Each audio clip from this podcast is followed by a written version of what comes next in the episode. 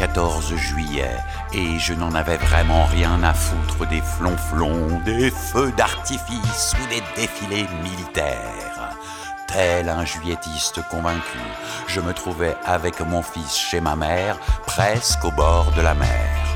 Mais juillet, pour la majorité des gens comme moi, cette composante du peuple français attirée par l'appel de Jean Villard, pour nous, les théâtreux, juillet ressemblait comme deux gouttes d'eau au mois à ne pas foirer juillet, c'était le festival d'Avignon.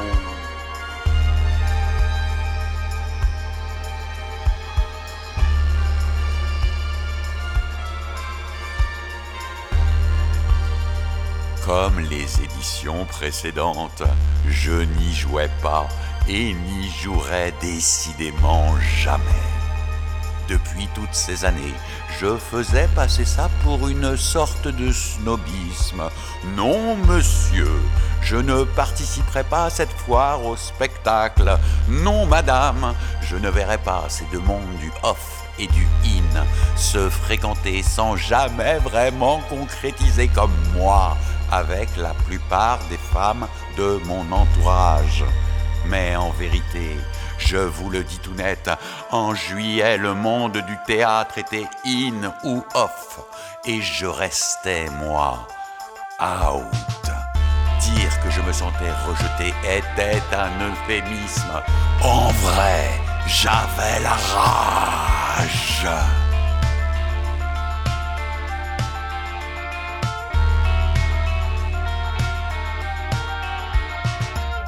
Et cette année, c'était encore pire.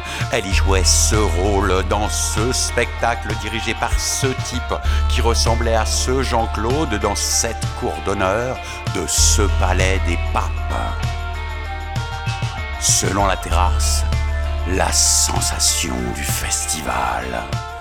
Alors, chaque soir, nous échangions quelques messages après sa représentation.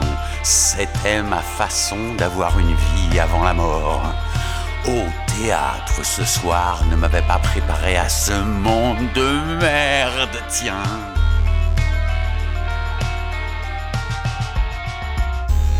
Depuis le début du mois, j'avais heureusement repris la méditation. C'était le seul moyen de ne pas prendre une batte et tout péter. Respirer par le nez. Attendre que la bouillabaisse prenne. Et rester zen.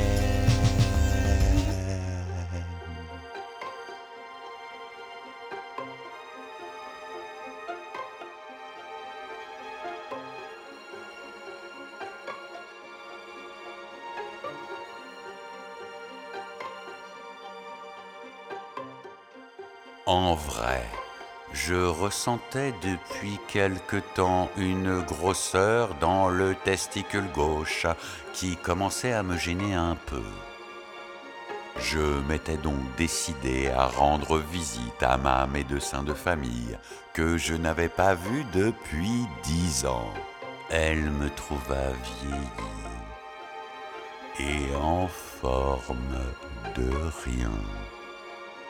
Après palpation, elle fit l'amour et prononça les mots orchidectomie, bléomycine, étoposide, etc. C'est dire si elle me perdit vite.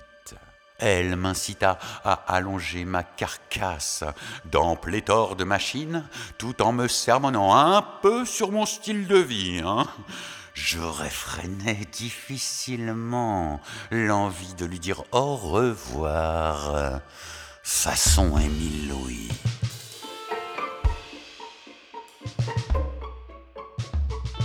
Je fis donc ces examens par conformisme et en attendant les résultats, je m'essayais au rien avec ma raquette à moustiques. Les températures grimpaient vers un petit 45.